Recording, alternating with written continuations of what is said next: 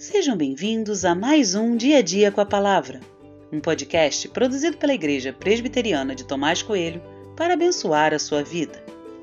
O título de hoje é Se Deus não estiver na fundação, a casa cai.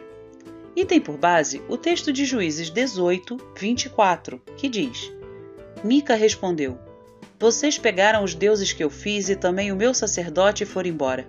O que sobrou para mim? E vocês ainda me perguntam o que é que você quer?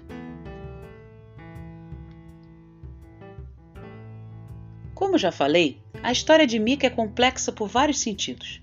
Ele tinha decidido fazer de seus próprios filhos sacerdotes, ele mesmo construiu um ídolo para si com o dinheiro que pegara de sua mãe, ele tinha consagrado um levita ao sacerdócio e o tinha tornado responsável pelos sacrifícios de sua família.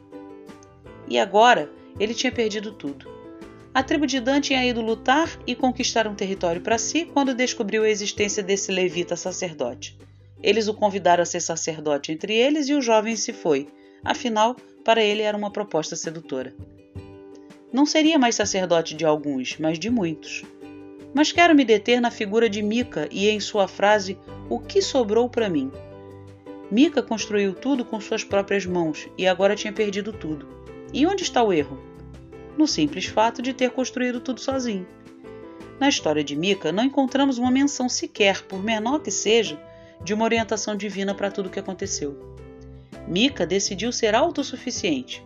Ele tinha tudo em suas mãos e, quando perdeu, logicamente, perdeu tudo também. A trajetória de Mica é também a trajetória de muita gente.